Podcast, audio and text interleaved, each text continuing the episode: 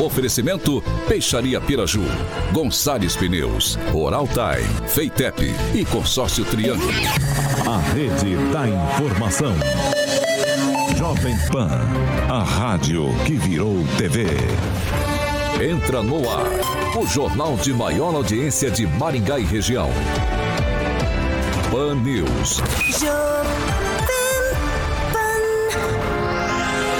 Alô, alô, muito boa noite a você que nos acompanha aqui pela Rádio Jovem Pan Maringá, da 101.3. Sempre um prazer ter você aqui na minha companhia. A gente segue junto até às 7 da noite. Hoje, programa especial já nos estúdios da Jovem Pan Maringá, o ex-juiz e ex-ministro da Justiça e Segurança Pública, Sérgio Moro. Ele bate um papo com a bancada, tira todas as dúvidas. Ele vem para lançar o livro Sérgio Moro contra o Sistema da Corrupção. Esse bate-papo você vê já já. Sem muitas delongas, hoje eu vou te convidar para bater um papo com a gente, tanto pelas nossas plataformas digitais, é, Facebook, YouTube, Jovem Pan Maringá, ali na barrinha de buscas, facinho, facinho de encontrar a gente, e também pelo nosso WhatsApp 44 99909 1013, repetindo, 44 99909 1013.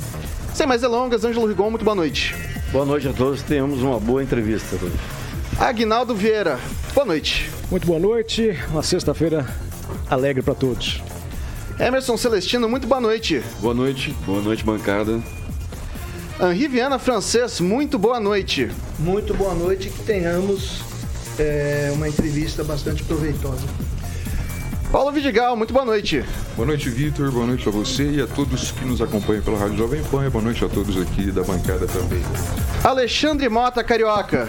Boa noite, Vitor. Tudo na paz? Sextou, né? Sextou, sextou. Antes da gente conversar com, com o ex-ministro, com o ex-juiz, com o pré-candidato à presidência da República, Sérgio Moro, eu quero perguntar para você sobre Happy Hour hoje, onde que tem? Happy Hour, mandou bem. Hoje tem Boteco do Neco, inclusive aquele famoso Happy Hour. Tá chovendo aqui em Maringá, né? Sim. Então tá bom para que você vá lá no Boteco do Neco, fica ali na Tiradentes. É, tem Chopp Brahma com 50% de desconto, começou às 5 da tarde, tá bom? Quase uma horinha, mas dá tempo ainda de você esticar até às 8 da noite. Aquele delicioso Chopp Brahma com 50% de desconto somente no Boteco do Neco, ali na Avenida Tiradentes. O doutor Moro deve conhecer o Boteco do Neco. Tiradentes conhece, né, doutor? Boa noite. Opa, fiquei com vontade, quem sabe logo. Ô, doutor, tem um bolinho, doutor, tem um bolinho de feijoada com uma bolota. Já, eh, doutor, já jogou bolinha Bolinho de que é uma bolota? Que é uma bolota? Exatamente, já jogou bolinha de gude, doutor? Joguei, joguei. Então. Era ruim, mas. Era ruim? Eu joguei, joguei muito. Seja bem-vindo, doutor. Um prazer. Obrigado, tá obrigado. elegante como sempre. O doutor tá elegante como sempre. Muito bonito. Bom, vamos lá. Eu queria começar com um trecho aqui. Se você começar a deixar de fazer o que é certo para manter ou alcançar o poder, logo se tornará um servo desse poder e ele se tornará um fim em si mesmo. Quem escreveu isso não fui eu, foi o ex-juiz e ex-ministro da Justiça e Segurança Pública, Sérgio Moro, pré-candidato à presidência da República, que nos brinda com sua presença nessa, nessa noite de sexta-feira. Ministro, muito boa noite. Boa noite, Itamar. Grande prazer estar aqui na Jovem Pan falando com todos vocês. Estou lançando esse livro daqui a pouco, né? 19 horas lá no. é, como é que chama? Jardino. Jardino. Né? É, que faz tempo que eu não venho para Maringá, pra você ter uma ideia. Tem que vir mais até, inclusive. Mas sim, escrevi isso. Eu acho que isso é muito verdadeiro, porque a gente vê tanta gente perder a cabeça pelo poder, não só aqui no Brasil, mas no mundo. Talvez seja isso até que a gente esteja vendo hoje em dia lá fora. E é algo que eu penso mesmo, porque veja, eu estava como ministro da Justiça, podia ter continuado lá, mas preferi sair. Acho que a gente não pode é, vender a sua alma por um cargo, por exemplo, para você ter poder. Então, que adianta você ser ministro da Justiça, ter um cargo importante para estar fazendo coisa errada ali ou você abandonar né, os seus sonhos por conta disso. Bom, eu queria começar com outro trecho aqui, fazendo a primeira pergunta e depois já jogo para a bancada. É, eu tomei a liberdade de ler o livro e alguns trechos chamam, chamam atenção. É, esse daqui, por exemplo. Posso receber ofício, passei horas sozinho na minha sala pensando no que fazer. Não havia claro como descumprir uma decisão do STF, mas eu tentava encontrar uma maneira de revertê-la. Esse é um trecho que o senhor está falando do Paulo Roberto Costa. Tá. E a minha primeira pergunta é: o que, que o senhor quis dizer com isso? É, nesse momento em que o senhor estava como juiz de primeira instância, seria atribuição do senhor é, reverter uma decisão de corte superior? Não, não, Vitor. Na verdade, o que aconteceu foi o seguinte: estava no começo da Lava Jato, a gente tinha decretado a prisão lá do Paulo Roberto Costa. Né? Eu até relutei em decretar essa prisão, foi pedido pela polícia. Mas daí veio uma decisão lá do Supremo mandando soltar todo mundo. Na Lava Jato, era Alberto Youssef, era todo mundo ali. E jogava uma ducha de água fria na operação. E, no entanto, quando eu vi aquela decisão, achei que ela tava. tinha uma brechinha ali, porque o ministro não esclarecia quem que era para soltar.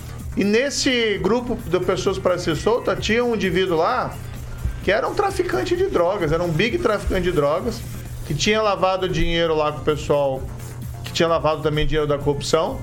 Mas ele era responsável por um carregamento de droga que tinha sido apreendido, graças lá à investigação, e era 300 quilos de cocaína, coisa pesada. Tinha comprado lá do pessoal da Bolívia e trazido para o Brasil.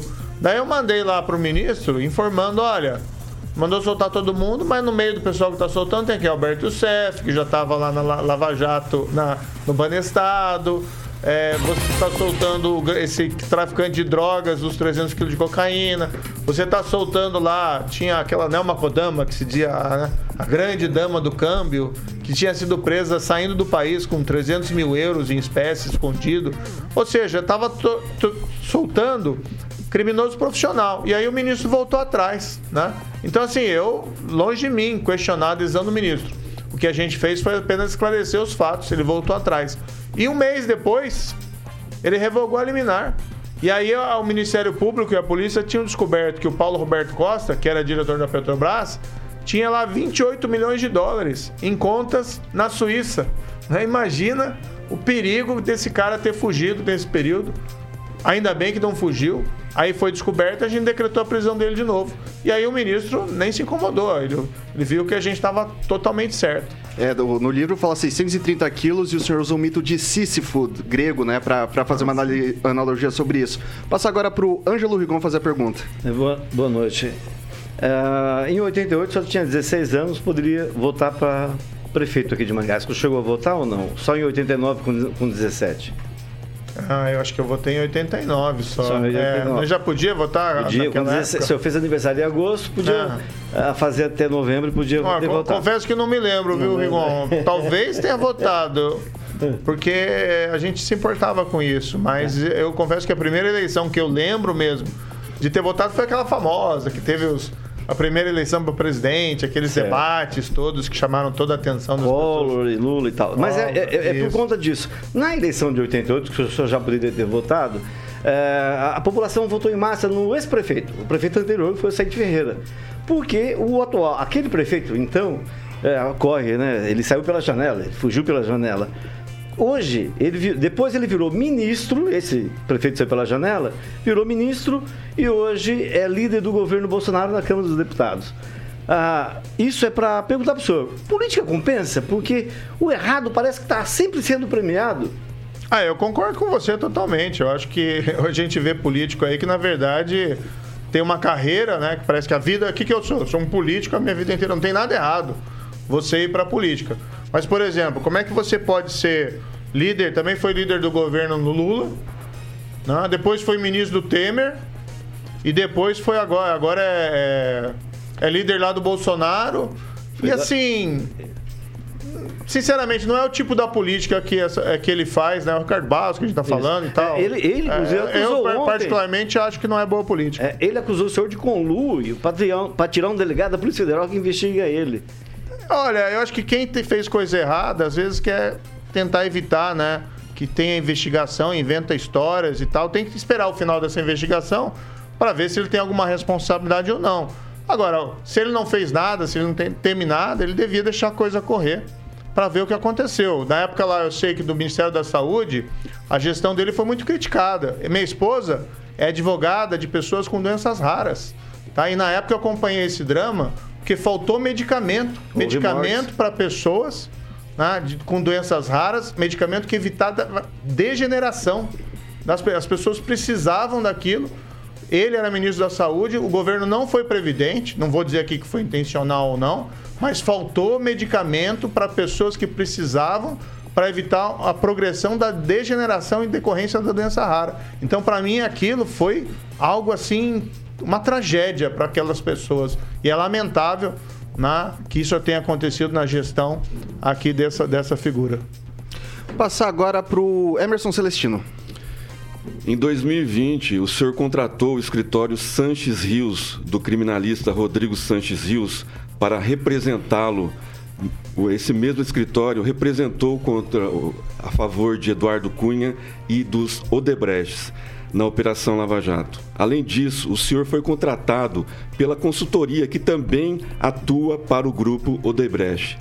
Essas contratações, por mais legais que possam parecer, não são morais. Né? Como o senhor espera que a sociedade avalie essa, essa situação da principal autoridade da Lava Jato, de repente contrata os mesmos advogados né, do, dos principais réus da Lava Jato e como, se não bastasse ainda, o contrato de consultoria que presta serviço para a empreiteira com maior grau de envolvimento no esquema desvendado pelo senhor e pela Lava Jato. Emerson, aí desculpa se está mal informado. Eu condenei o Eduardo Cunha.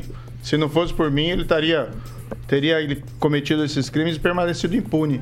Então eu condenei ele, fiz o meu trabalho. Esse é, advogado, na verdade, ele atuou ali por um mês ou coisa parecida.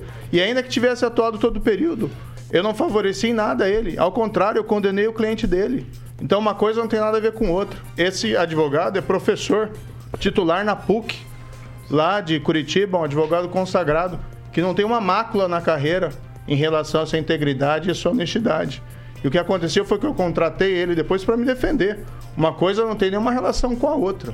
Depois, depois, eu deixei o cargo de ministro, fui trabalhar, já prestei todo o esclarecimento sobre isso. Eu não enriqueci como ministro, eu não enriqueci como juiz, fui trabalhar. E o meu trabalho era de ajudar as empresas a construir programas anticorrupção. E apresentei documentos que mostrei. Jamais recebi um tostão de empresa investigada na Lava Jato. Jamais prestei qualquer serviço para empresa investigada na Lava Jato. Eu, inclusive, fui trabalhar nos Estados Unidos. Não tem nenhuma relação com o trabalho que essa empresa de consultoria que eu, que eu trabalhei fez aqui no Brasil para recuperação judicial, nomeado pelo juiz para atender os credores da Odebrecht e não a própria Odebrecht. Então, assim, não tem nada de ilegal e não tem nada de moral. Pelo contrário, eu sempre é, me pautei pela integridade nas minhas ações. Ok. Agnaldo Vieira. Doutor Sérgio Moro, em virtude da pandemia, alguns dizem né, que se alastrou a crise econômica que já vinha de alguns anos anteriores e alguns dizem também da falta de políticas públicas econômicas para o país. É, o senhor, como pré-candidato, já teria alguns nomes para ministérios, principalmente para a economia? Qual é o projeto do senhor nessa linha para retomar o crescimento do país? Eu tenho um grupo de especialistas fazendo um programa econômico que está sendo coordenado pelo Afonso Celso Pastore, que é um dos maiores economistas do país. Tem vários economistas ali trabalhando com ele. A gente vai apresentar esse programa em breve. O que, que a gente tem presente? Hoje a economia do Brasil está estagnada. A inflação está alta, foi mais de 10% no ano passado. A previsão de crescimento do Brasil esse ano é 0,38% do Banco Central. E já tem banco dizendo que a gente vai entrar em recessão, a economia vai cair. Isso antes ainda do, do da guerra, que a gente agora está vivenciando, que vai afetar o mundo inteiro, vai gerar um período de instabilidade. O que, que a gente tem presente? A gente tem que ter responsabilidade social, política social robusta e consistente, porque as pessoas estão sofrendo. Tem gente aí na fila dos ossos, tem gente no sertão caçando lagarto para poder se alimentar. Então a gente tem que ter uma política social consistente. Mas se a gente não cuidar do equilíbrio entre o PIB e a dívida, se a gente deixar isso descontrolar, e tem alguns desses pré-candidatos que estão dizendo que vão deixar descontrolar, né? A gente já viu esse filme antes, lá em 2015, 2016. Tá? Se a gente deixar descontrolar, a gente não reduz a inflação e a gente não reduz os juros. Então a gente quer fazer mediante redução de custos, de desperdícios desnecessários, sem deixar de atender a população que mais precisa, mas a gente vai controlar essa dívida para a gente poder controlar a inflação e fazer os juros caírem. Se a gente conseguir isso, e a gente vai conseguir, nosso projeto é sólido, tá, que está sendo preparado, a gente retoma investimento e retoma o crescimento econômico. E aí começa a surgir emprego, aí você começa a ter uma saída dessa crise que a gente se encontra. Porque, infelizmente, e eu digo como todo brasileiro, eu me desapontei com esse governo. Eu, eu, eu cheguei a acreditar nesse governo, fui lá, né, de boa fé, com as melhores das intenções. Você chega Quando a eu se arrepender? eu me desapontei. Eu acho que esse é o sentimento. Né? Veja, a gente não pode avaliar o governo hoje. A gente não pode avaliar o governo lá em 2018, quando eu aceitei, com os olhos de hoje. Era uma outra realidade. E foi o presidente eleito, foi a escolha das pessoas. E quando o presidente te convida e você pensa, poxa, tem uma chance de dar certo. Você não vai aproveitar essa chance para tentar melhorar a vida né, dos brasileiros, de fazer aquilo que você sempre quis, consolidar os avanços contra a corrupção, reduzir a criminalidade, combater o crime organizado. E até nesses dois a gente foi bem sucedido. A gente foi bem sucedido. Então, assim, eu não me arrependo, mas eu sim estou desapontado, como a maioria dos brasileiros. Mas não vou ficar chorando também nos cantos, entendeu? O que a gente tem que fazer, o que, que você vai fazer a respeito? Por isso que a gente colocou o nosso nome aqui como pré-candidato à presidência da República. A gente precisa ter um governo de mudança real. E o primeiro passo, como você bem colocou, é a retomada do crescimento econômico. Eu tenho também um bom nome para a saúde, já que você mencionou na pandemia. Por favor. É o Denizar Viana, professor titular da Universidade Estadual do Rio de Janeiro, tá? na área de saúde, e ele foi ministro de Pesquisa e Tecnologia durante o Ministério uh, do Mandetta e do Taik. Ele tinha uma boa relação com os dois. Quando o Mandetta saiu, ele acabou continuando com o Taik, que é uma das grandes referências nacionais na área de saúde. Está preparando o nosso projeto. Inclusive fez, e a gente até divulgou recentemente, está na minha página do YouTube, um plano específico para pessoas com doenças raras, né, que precisam ter uma atenção especial. Ok. Ok, 6 horas e 13 minutos. Repita. 6 e 13, a gente conversa nesse momento com o ex-juiz, ex-ministro da Justiça e Segurança Pública, Sérgio Moro, pré-candidato à presidência da República. Passar a bola para o francês agora, Henri Viana. E aí? Boa noite. É, quando o senhor desembarcou no aeroporto em Londrina, eu vi uma mulher isolada lá gritar é, traidor, alguma coisa assim, né? Eu fiquei pensando e eu estava observando aqui, a única concordância entre o Lula e o Bolsonaro hoje é a mágoa que eles têm de, do senhor, certo? E então eles o carimbam com a pecha de juiz parcial, perseguidor, traidor. O senhor não acha que durante a campanha, nos debates, isso aí vai ser ótimo para o senhor? Vai o senhor ser animado, vai, vai ser animado, né? Vai ser ótimo que o senhor vai poder provar justamente o contrário. Sabe que tem um velho ditado que as pessoas repetem: diga-me com quem andas e eu te direi quem és, né? Então, assim, a, a gente pode inverter isso aí. Diga-me com quem não andas que eu posso dizer quem você é. Então a gente não anda com Lula, não anda com Bolsonaro, não anda com Ricardo que foi aqui mencionado. A gente tem uma outra linha da política. A gente quer ter uma política que seja realmente de mudanças reais uh, para o nosso país. E eu acho que sim, vai ser uma oportunidade para a gente colocar esses temas em debate.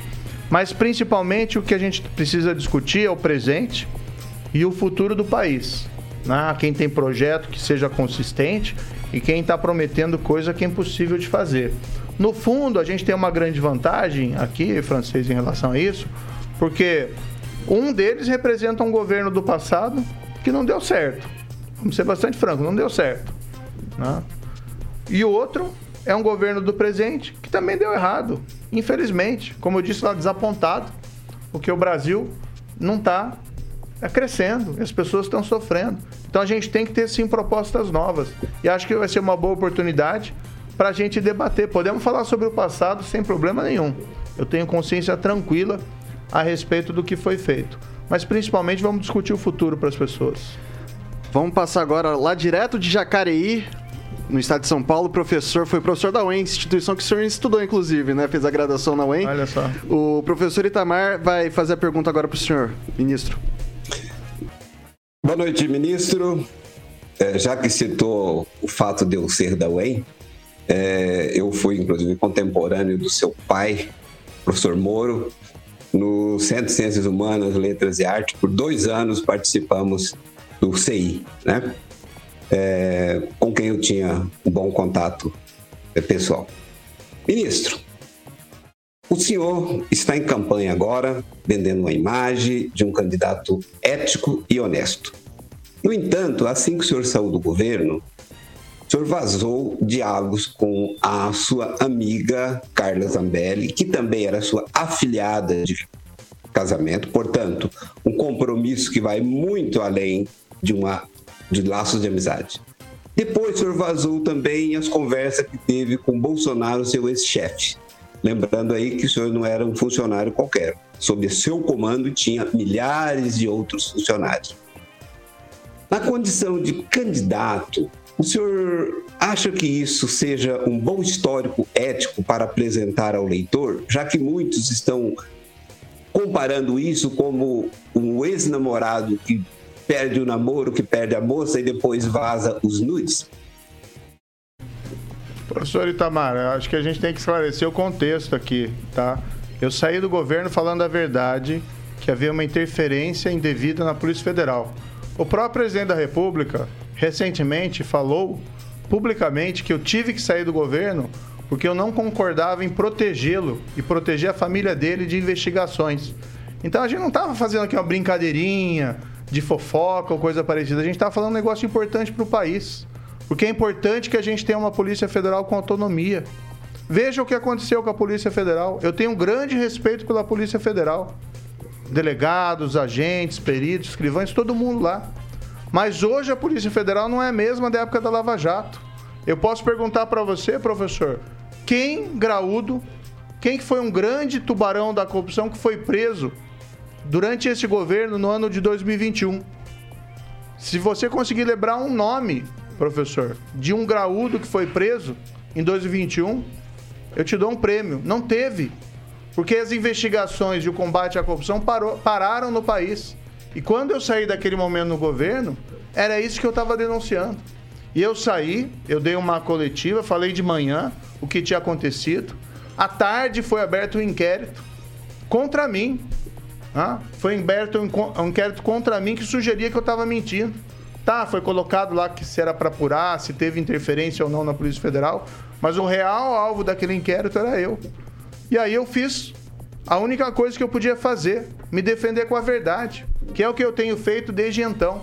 Então a gente não está falando aqui de uma fofoquinha, de uma conversa de bar, de uma conversa de banheiro ou coisa parecida. A gente está falando uma coisa importante para o país, que é garantir a autonomia das nossas instituições republicanas. E o brasileiro merece a verdade. Merece sim saber a verdade. Eu tenho lealdade, acima de tudo, com a população que confiou na Lava Jato, né, que apoiou a Lava Jato, que isso foi essencial para que a Lava Jato conseguisse avançar contra aqueles poderosos. E depois a lealdade com a população que me apoiou quando eu tomei a decisão de deixar a magistratura para ir para o governo para consolidar o meu trabalho. Eu não sou daquelas pessoas que têm uma lealdade pessoal tá, a uma pessoa só porque ela é presidente da República. Se a pessoa faz coisa errada, ela tem sim que ser denunciada. Isso aqui não é brincadeira de jardim de infância. Isso aqui a gente está falando de república. Ok, vou passar agora para o Paulo Vitigal. Boa tarde, doutor. Seja bem-vindo. Doutor, eu gostaria de fazer alguma pergunta muito simples. Espero que seja simples. É, nós sabemos que quais foram os motivos da saída do senhor do governo. Essa semana nós tivemos aí a quarta troca é, de diretores na Polícia Federal. Né? E agora, nessa condição, o senhor vê esse fato como. É, queria saber, primeiro, como é que o senhor vê esse fato, essa troca na Polícia Federal, se o senhor entende que o motivo seriam os mesmos que o próprio presidente já declarou naquela reunião, que ele usou aquelas palavras bem chulas. Queria que primeiro que o senhor desse uma sua impressão sobre essa atual troca no comando de diretores da Polícia Federal. E por último, eu gostaria de perguntar ao senhor o seguinte: o atual presidente ele foi eleito muito, teve muito slogan do, da anticorrupção. Esse, é, o senhor é um ex-juiz é, e nós podemos perceber que isso está muito forte também na sua campanha. O senhor consegue hoje, né, com todo esse histórico, 23 anos de magistratura, tendo participado do governo, como já foi levantado aqui, é, tendo participado do governo, o senhor consegue entender hoje que a sua participação como juiz, ela refletiu para a eleição, ela repercutiu, teve efeitos para a eleição desse atual presidente? Paulo, é, primeiro, assim, o episódio da troca. Eu acho que o, o presidente pode trocar diretor da Polícia Federal, como pode trocar diretores de outros outras instituições. Às vezes é se lamentar que ele faça isso. Por exemplo, a gente teve lá, logo no começo do governo, a troca do presidente do INEP. Né? E aquilo prejudicou, porque os dados vieram ruins sobre desmatamento ilegal na Amazônia e houve aquela troca. Ah, houve muita pressão do presidente em relação ao diretor da Anvisa. E a gente foi essencial que ele tivesse mandato fixo, que ele não pudesse ser trocado. Tá? Essa troca do diretor da Polícia Federal agora, eu não conheço os detalhes tá? Eu não estou mais no governo. Não sei por que foi feito.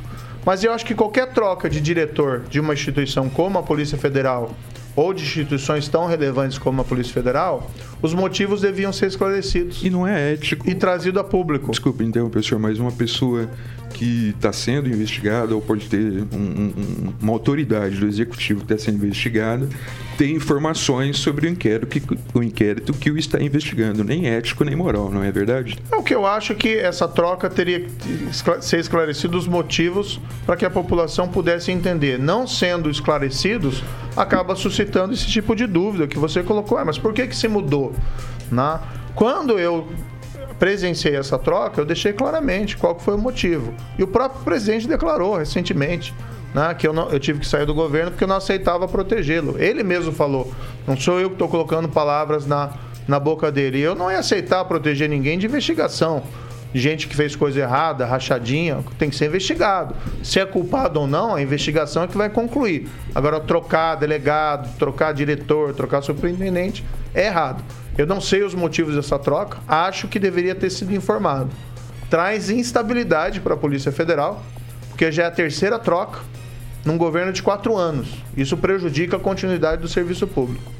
Tá? A outra questão, veja, Paulo, é. Eu vou colocar muito claramente. Eu condenei o ex-presidente Lula em 2017. Isso acho que foi em agosto de 2017.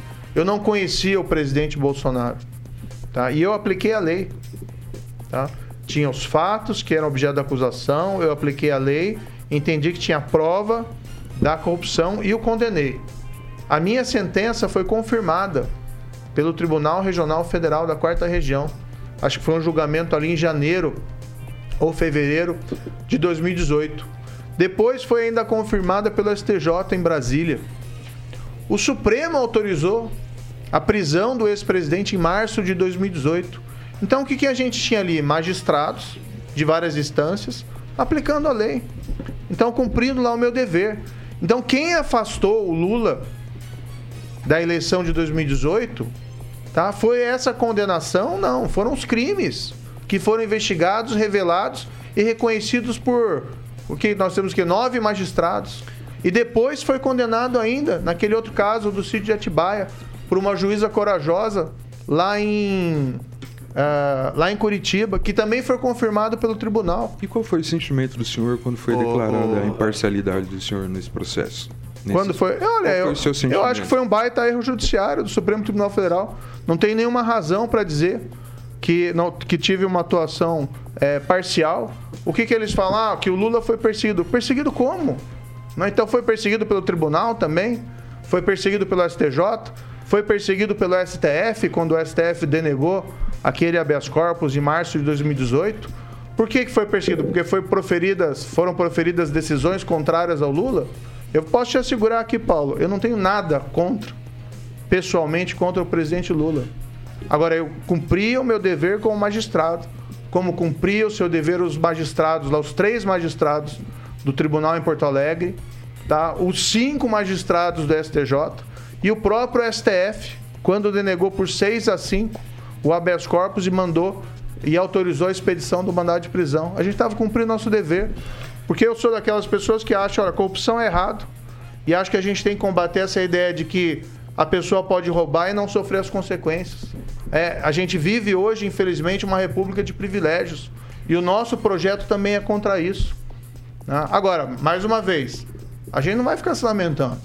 A gente vai sim apresentar projeto, proposta, para reverter esse quadro autonomia da Polícia Federal, eu acho que tem que ter mandato fixo, como tem o diretor do FBI lá nos Estados Unidos. Vamos pensar em quatro anos, tá? Vamos acabar com o tal do foro privilegiado, que isso não justifica, e acabar para todo mundo. Vamos voltar à execução em segunda instância. Vamos pensar em criar, né? Lá na Ucrânia criaram depois daquela chamada Revolução da Dignidade de 2014. Vamos criar uma Corte Nacional Anticorrupção. Vamos acabar com esse problema para a gente poder se concentrar no crescimento econômico, na saúde, na educação das pessoas. Porque senão a gente fica voltando para trás. Ok, agora são 6 horas e 27 minutos. Repita. 6 e 27, a gente conversa com o ex-juiz e ex-ministro da Justiça e Segurança Pública, Sérgio Moro, pré-candidato à presidência da República. Ministro, eu tenho mais uma pergunta para fazer aqui para o senhor e vem bem de encontro do que a gente está falando. Além de ler o seu livro, eu tomei a liberdade de pesquisar algumas coisas. Por exemplo, é, jurisdição constitucional como democracia. Ele é familiar esse, esse sim, título? Sim, foi minha tese de doutorado Exatamente. lá em 2002, 20 Isso. anos atrás. Há 20 É. anos. E me chamou a atenção e vem bem do encontro do que o senhor estava falando aqui com o, o Paulo Vidigal. Vou ler um trecho aqui, tá? Tá. É, felizmente não estive sozinho na minha empreitada. Mesmo nos quadros da Magistratura Federal, contei com o auxílio de colegas de valor, alguns dos quais tenho a hoje a honra de chamar de amigos. Menção especial merece o amigo João Pedro Gebran Neto, do Sim. Tribunal Regional Federal da Quarta Região. E eu queria saber se o senhor mantém ou manteve um relacionamento com, com ele, que foi relator do processo que o senhor jogou, do ex-presidente Lula, e se uma relação de amizade entre juízes de cortes distintas não pode gerar algum tipo de vício de processo. Não, não, inclusive isso foi levantado e ninguém nunca reconheceu isso. Veja, isso é uma fantasia. O que a gente tem que falar aqui é verdade, tá? Houve o escândalo de corrupção na Petrobras. A Petrobras divulgou faz dois meses uma nota oficial da Petrobras, durante o governo Bolsonaro, que não morre de amores por mim, declarando que foram recuperados 6 bilhões de reais por conta da Lava Jato. Então o Brasil teve a capacidade de produzir um escândalo de corrupção que só na Petrobras gerou no mínimo 6 bilhões de reais em subornos e prejuízos para a Petrobras. A Lava Jato ela impediu que a Petrobras quebrasse, né? porque ela foi roubada, foi saqueada durante os governos do PT. Então esses são os fatos, estão as provas são escancaradas, tá? O que aconteceu ali foi que as pessoas foram julgadas, foram condenadas e responderam pelos seus crimes, como tem que ser normal em qualquer democracia. né? Eu acho que a democracia se constrói principalmente numa ideia de que ninguém pode estar acima da lei. Tá? Então essas decisões foram tomadas por colegiados de juízes. Eu tomei em primeira instância e depois foi tomado lá pelo tribunal. Depois foi mantida essa condenação do Lula no STJ por outros cinco magistrados. Então, o fato de você ter um relacionamento pessoal, eu não sou parte no processo. Eu era juiz no processo. E os juízes da magistratura, eles se conhecem. Eles têm, às vezes, relações. Agora, que isso tenha afetado o julgamento, tá, então vamos dizer. Vamos dizer que eventualmente o Gebran tinha alguma simpatia por mim. E os outros dois magistrados lá de Porto Alegre? Né, o Leandro Paulsen e o Victor Laus. Eles foram influenciados de alguma maneira ah, pelo fato ah, de, de eu ser juiz desse processo? Ou seja, são essas fantasias narrativas e a gente acaba esquecendo assim o que é óbvio na nossa frente. Né, que teve os escândalos de corrupção e simplesmente se aplicou a lei. Simples assim. Ninguém, eu posso dizer até hoje, apesar de ser injustamente atacado pelo PT, pelo pres- ex-presidente, eu não tenho nenhum sentimento pessoal. Eu não sou aquelas pessoas que guardam rancor né, ou ódio dentro de si. Eu acho que isso acaba afetando as pessoas. Né? Isso faz você se tornar alguma coisa que você não quer ser. Tanto assim que o que a gente tem defendido hoje, muito claramente, para essa fase de pré-campanha, é sem discurso de ódio. A gente não vai atacar a imprensa, a gente não vai atacar ninguém. A gente vai dizer a verdade. A gente vai se posicionar com clareza. A gente está vendo hoje, por exemplo, o Brasil né, inserido num contexto internacional negativo. Tá? tá tendo uma guerra lá no exterior, um país invade o outro, cidades sendo bombardeadas, as pessoas sofrendo, e, e o presidente da República não consegue dar uma declaração dizendo que isso é errado, né? posicionando o Brasil de maneira clara. Veja que eu não estou dizendo que o Brasil tem que entrar em guerra. Claro que não. Não é isso. Né? Agora, não pode pelo menos dar uma declaração a favor do povo ucraniano que está lá sofrendo, sendo bombardeado, morrendo por um outro país, que a gente também não tem nada contra a Rússia, não. Mas um país que invade o outro. Será que a gente perdeu a nossa capacidade de fazer julgamento moral, de dizer o que é certo, dizer o que é errado? É quando a gente vê todo esse escândalo de corrupção da Lava Jato. O problema é o juiz? Ou o problema são 6 bilhões de reais que foram roubados da, da Petrobras? E as pessoas se indignam muitas vezes, né, é, falsamente ou induzidas, contra o juiz, contra o procurador que está sendo perseguido lá, o Deltan, e esquecem os 6 bilhões de reais que foram roubados. Né? Quem que merece indignação aqui?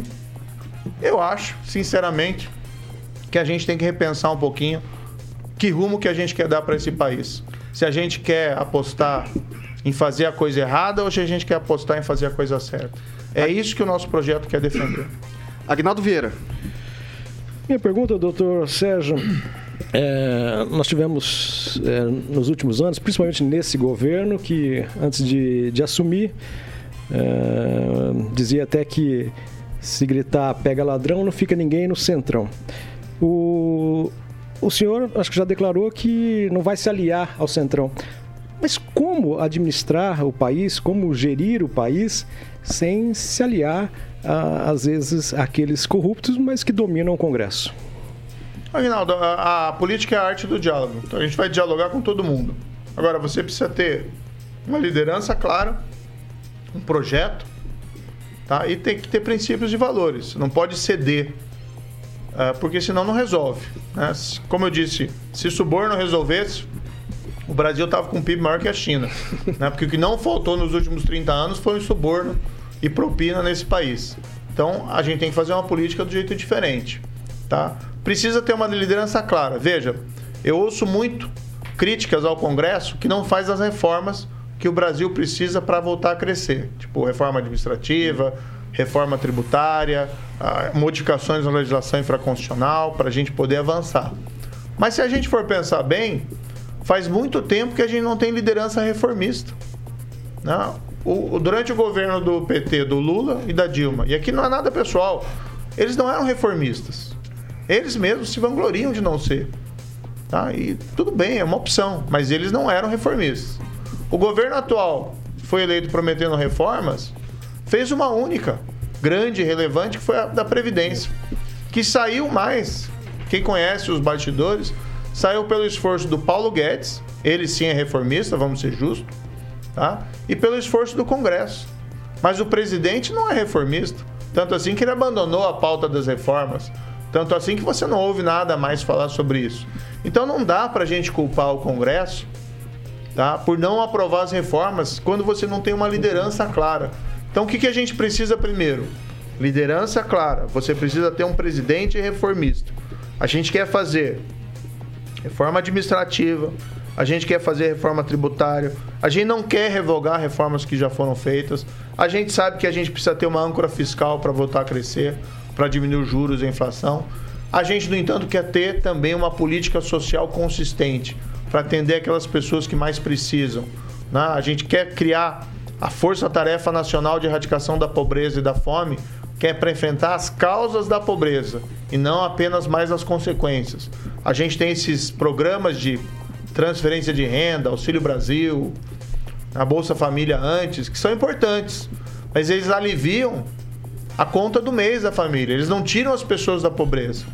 Por isso que às vezes a gente precisa ter uma atenção específica e criar uma governança específica para isso, para atender lá um pai de família que precisa de um tratamento de saúde e não consegue porque ele vai no, FI, no SUS enfrenta aquela burocracia imensa.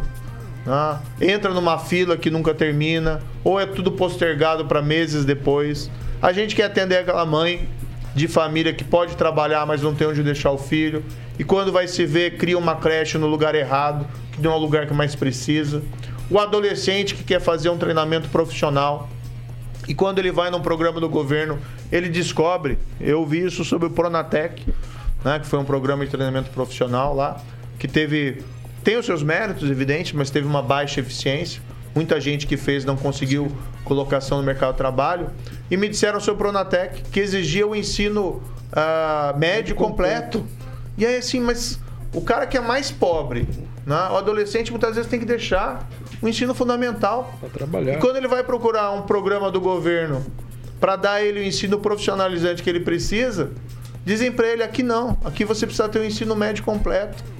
Qual que é a resposta que a gente está dando né, para essas pessoas? Então, por isso que eu estou te dizendo, a gente precisa, a gente quer criar essa força-tarefa nacional de erradicação da pobreza e da fome, tá? que vai comandar os esforços do país nessa linha para a gente ter uma atenção específica para essas pessoas, enfrentando as causas, redesenhando programas, levando esse serviço público para aqueles que mais precisam e por muitas vezes ah, as pessoas chamam esse fenômeno da invisibilidade, né? que os mais pobres muitas vezes não conseguem ser atendidos nos programas que existem por conta das dificuldades inerentes a essa condição de pobreza.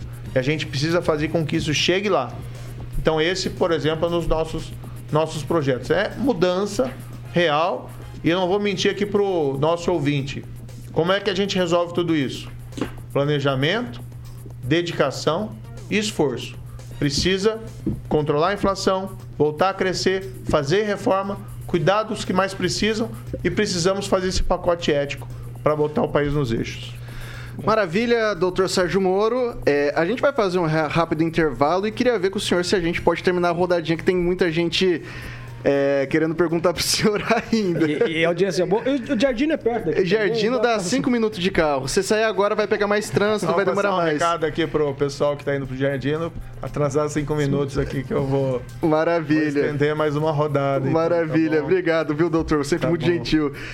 Vamos pro break então, Carioquinha. A gente volta já já com o ex-ministro da Justiça e Segurança Pública, Sérgio Moro, pré-candidato. Ele está lançando o livro dele, Sérgio Moro contra o Sistema da Corrupção. Aqui, a capa.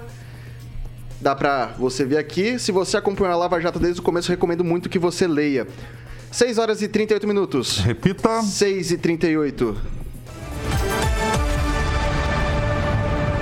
Chegou o novo Tigo 5X, a nova sensação da Caoa Sherry. O Tigo 5X agora é Pro, com muita novidade tecnológica que o torna imbatível. Venha correndo e aproveite as imperdíveis condições de lançamento com pronta entrega. Acesse d21motors.com.br barra ofertas e consulte condições. No trânsito, sua responsabilidade salva vidas. Pan News. Oferecimento. Peixaria Piraju, Avenida Colombo 5030. Peixaria Piraju. Fone 3029 4041. Gonçalves Pneus, Avenida Brasil 5681, próxima Praça do Peladão. Fone 3122 2200. Oral Time Odontologia. Hora de sorrir. É agora. Feitep, vestibular agendado inscrições abertas. Consórcio Triângulo, 38 anos, realizando sonhos. Fone 3344 1515. Estamos de volta aqui pelas redes sociais da Jovem Pan Maringá. A gente está fazendo um bate-papo com o ex-ministro da Justiça e Segurança Pública e também ex-juiz Sérgio Moro, pré-candidato à presidência da República pelo Podemos. Bastante gente nas redes sociais, o Agnaldo Vieira, tem, tem, tem gente comentando por aí? Eu destaco dois comentários aqui da Celina Suzarte. Ela disse que nunca se descobriu tanto tráfico de drogas, nunca se prendeu tanto corrupto e bandido como agora, depois da saída do, do ministro. Mas também o Flávio Duarte Faria diz que quero ver qual vai ser a desculpa do Bozo para fugir dos debates. Emerson Celestino. Eu queria mandar os parabéns para a doutora Fernanda Trautin, que está fazendo aniversário hoje, Kiara Lombardi, lá de Goerê, ligadinha pelo YouTube, e Michele Lima, todas festeiras apagando as velhinhas hoje. E aí, Rigon? Um abraço para, quem diria, Cássia Franzói, advogada, família patroa, Laércio Cardoso, Anderson Furlan e Irivaldo Joaquim de Souza. O, o Especial para essa quero, ocasião. Quero aderir o abraço aí a essas pessoas, são todas pessoas queridas, né? Eu trabalhei com o Irivaldo Joaquim de Souza aqui como advogado, ele é um fantástico advogado aqui, aqui em Maringá. O ministro, meu irmão pediu para perguntar pro senhor, porque assim, o Lula era corintiano, o Bolsonaro é palmeirense, flamenguista, torce para tudo quanto é time. E uma vez no estádio perguntaram pro senhor para que time que torce, torcer pro Flamengo, para que time ele, ou ele falou, não, ele torce pro Maringá. Torce pro Maringá FC mesmo ou tem algum outro, outro time do coração? Agora, nessa fase. Gaguejou agora, Nessa hein? fase tem que falar assim: eu torço pro Brasil, né? Não, eu, na verdade, eu torço pro, pra, pro São Paulo, tá? É, eu despertei um pouco mais é, pro futebol na época que o São Paulo estava jogando muito bem e acabei, né? Ganhando afeição ali pelo, pelo time do Mas São é Paulo. atleticano. É teimoso, é teimoso. Olha, é que assim, meu filho é atleticano. Aí uma vez eu levei meu filho no estádio de futebol pra assistir eh, um jogo do Atlético. E no meio do intervalo ele foi lá buscar um cachorro quente, sei lá. E voltou e tava me encontrando. Aí eu levantei e comecei a balançar os braços, né? E as pessoas aí tiraram fotos, porque eu já tava um pouco notório. E aí me colocaram lá que eu era torcedor do Atlético. Eu falei, ó, não é bem assim, né? Que armadilha. Mas também achei que não tinha nenhum propósito eu ir a, a público e desmentir isso, né? Não faz, não, não- então eu deixei a coisa rolar, entendeu? E o São Paulo não estava muito bem à época, né? Então. É, não Deixa, deixa rolar, né? Paulo Vidigal. Nossa, eu descobri quem é o outro torcedor de São Paulo. Tem um. tem um doutor William aqui de Maringá, da Vara Civil, que também é São Paulino doente. Tem um quadro do São Paulo lá na, na sala dele. Eu descobri então quem é o torcedor do Corinthians. Cabe numa Kombi, né? Paulo. Cabe numa Kombi. Estamos voltando, Carioca? 10 minutos. 10 segundos. 10 segundinhos, a gente já vai retornando aqui. Não deixe de deixar o seu comentário aí pra gente, se inscreve no canal, ativa as notificações. E agora são 6 horas e 42 minutos. Repita. 6 e 42. Vai lá, francês, sua pergunta. Como juiz, o senhor escancarou para todo o Brasil a, a Lava Jato. Como ministro de Segurança Pública, o senhor não, não transmitiu é, o perigo que representa o crime organizado no país. E é muito grande, e eu descobri pesquisando, né? É, hoje o governador do Distrito Federal está com um sorriso assim, ibanês. Porque ontem ele conseguiu transferir para Porto Velho um presente de grego que o senhor mandou para ele, o Herbas Camacho, o Marcola, lá atrás. Então, e naquela ocasião, acho que a imprensa não divulgou muito, o senhor estava preocupado que o presidente Bolsonaro estava internado em São Paulo e o PCC estava meio atiçadinho e havia possibilidade de voltar aquele ataque a São Paulo, como ocorreu uma vez, né, em 2006, em maio de 2006. Aí o senhor conseguiu pegar as lideranças do, do PCC e transferir para Brasília, justamente para ficar longe das autoridades que estavam lá em São Paulo e que São Paulo que era mais um terreno mais propício para manifestações. É, veja, a história é um pouquinho diferente assim, mas eh, eu conto bem em detalhes no livro. O que aconteceu? Quando eu aceitei ser ministro da Justiça, nós tínhamos o, o plano de ser firmes contra a corrupção, contra o crime organizado e a criminalidade violenta. E a gente desenvolveu uma série de programas. O programa Vigia, inclusive quem ajudou a fazer foi um agente da Polícia Federal, o Eduardo Bettini, aqui de Maringá, que foi um bom programa de melhor controle das nossas fronteiras. A gente fez o programa Rede Nacional de Perfis Genéticos, tá, que estava abandonado, a gente revitalizou esse projeto, que foi um projeto muito importante, inclusive ajudou a solucionar aquele caso da menina Raquel Onofre, que foi assassinado lá em Curitiba. Foi essencial, na verdade, para que esse crime fosse finalmente desvendado. A intervenção, a- o grupo de intervenção dos agentes penitenciários federais nos presídios, tá? que onde eles foram resolveram nossos problemas. E teve uma situação que a gente quis fazer desde o início, a transferência e isolamento das lideranças do PCC em presídios federais. O que, que aconteceu? Em 2006, tinha uma ameaça deles serem transferidos para presídios federais, lá em São Paulo, e eles praticaram uma série de atentados contra a população civil para não serem transferidos. E o que é pior, eles conseguiram. Paralisaram a cidade de São Paulo e de repente teve lá uma situação que eles não foram transferidos. Ficaram lá em penitenciária estadual. E aí o PCC, que era um problema de São Paulo, virou um problema nacional. Porque veja, se o governo não tem coragem de mexer com aquela organização criminosa, bem, eu quero participar dessa organização criminosa. Foi o que pensaram os criminosos comuns. E o PCC cresceu. Quando a gente aceitou o cargo de ministro da Justiça, a primeira coisa que a gente pensou, precisamos corrigir essa falha. Então, com o novo governo de São Paulo, né, o governador eleito, João Dória, que o governador anterior, que era o Márcio França, não queria fazer.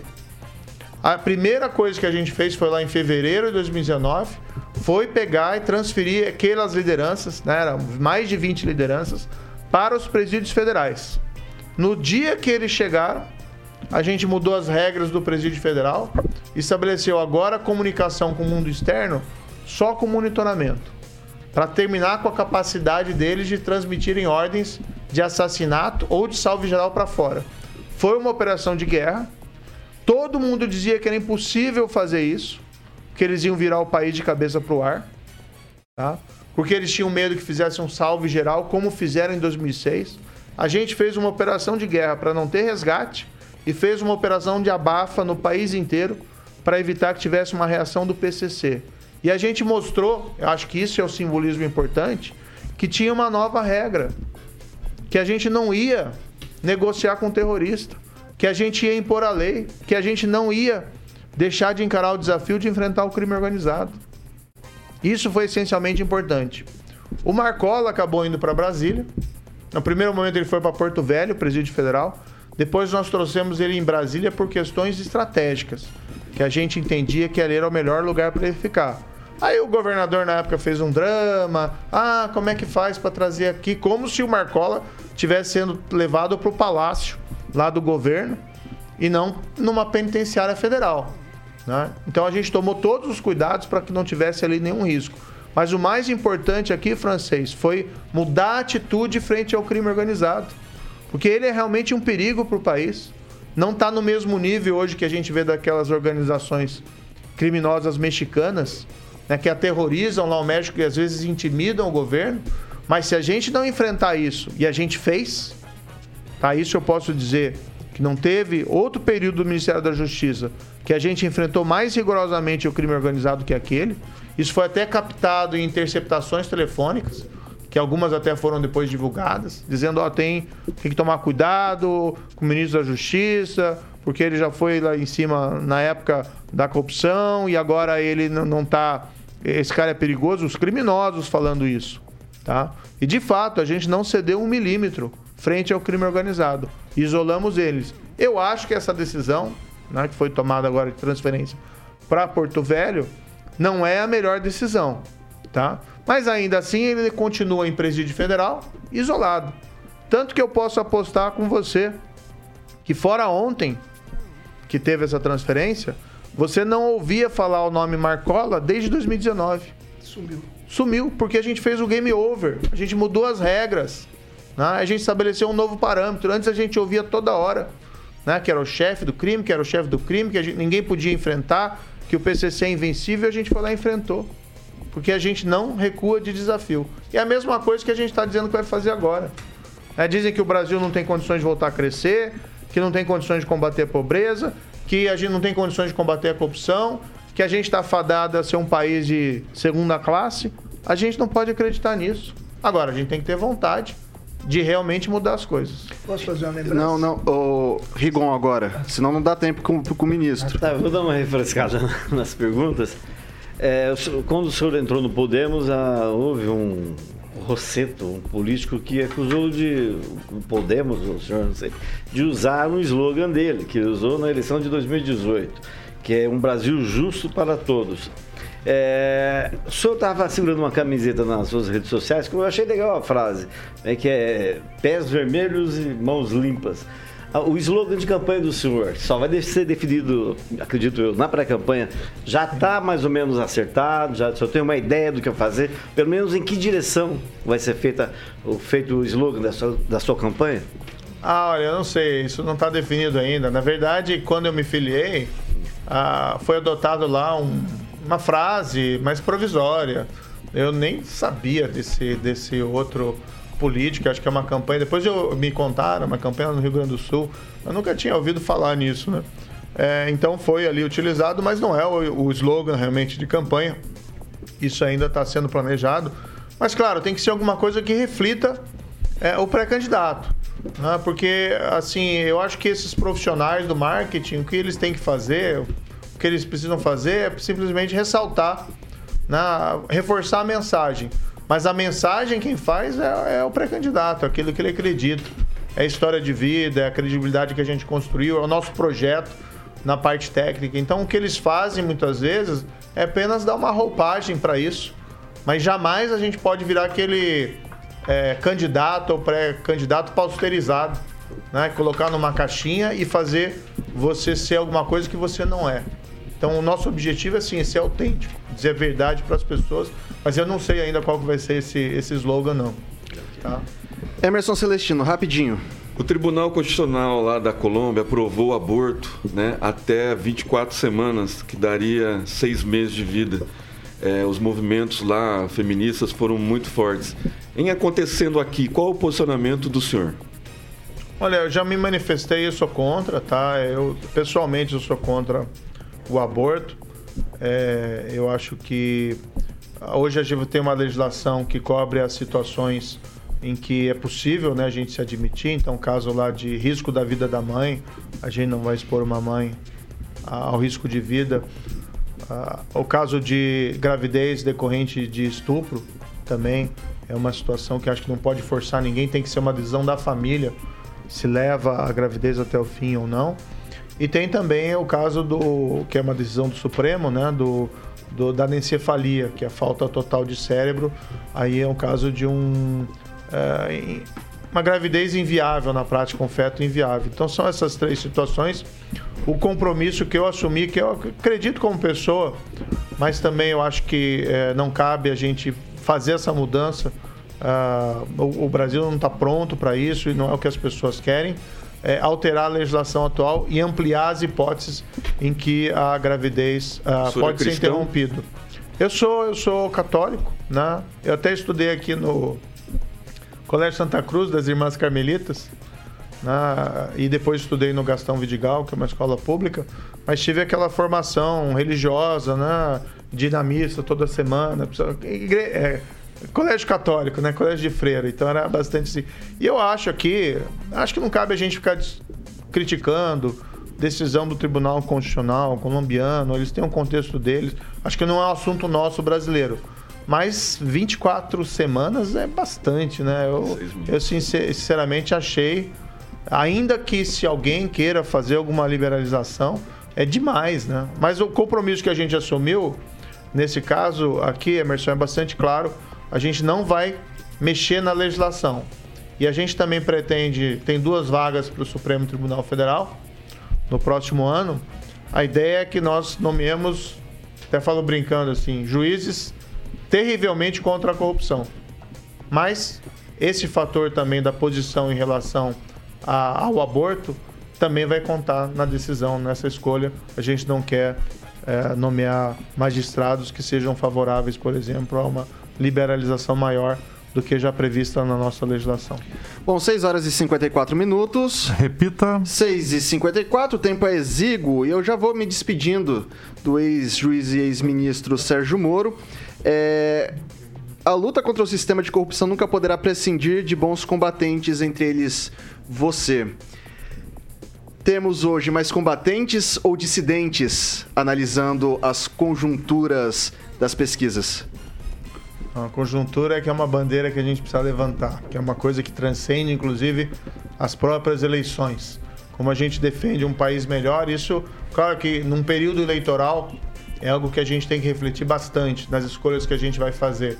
Mas mais do que isso, né, a construção de um Brasil mais próspero, mais justo, é, que tenha crescimento inclusivo, sustentável e que ninguém esteja acima da lei, essa é uma obra, na verdade, que transcende a qualquer, qualquer eleição. E o desejo das pessoas é, sim, um Brasil mais justo.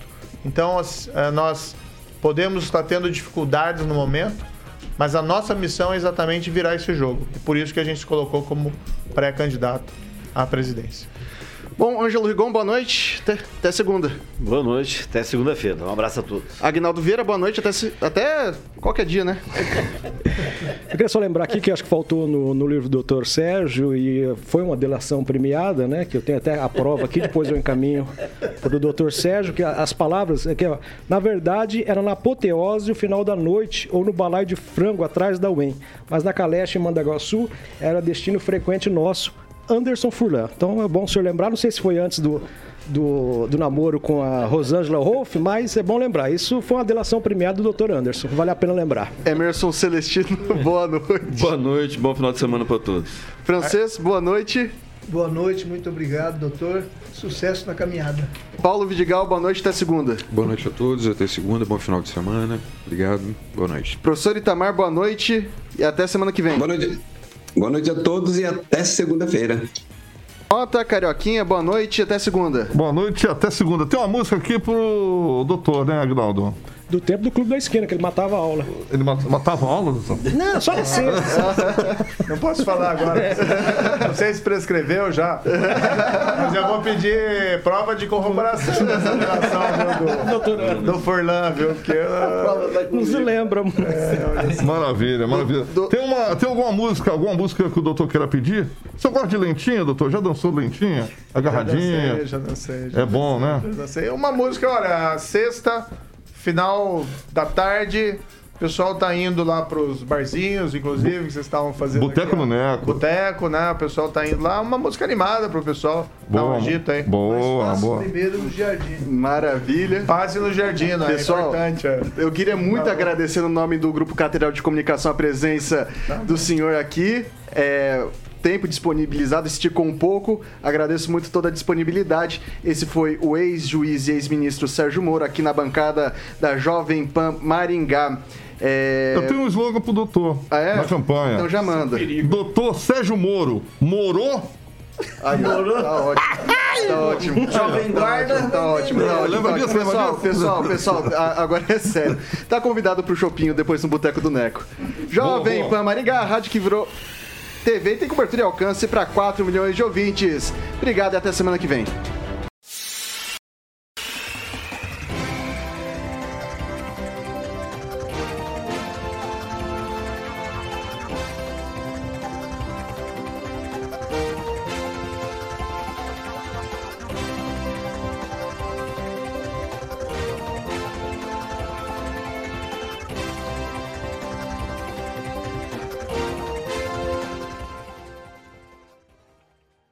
Opinião de nossos comentaristas não reflete necessariamente a opinião da Rede Catedral de Comunicação.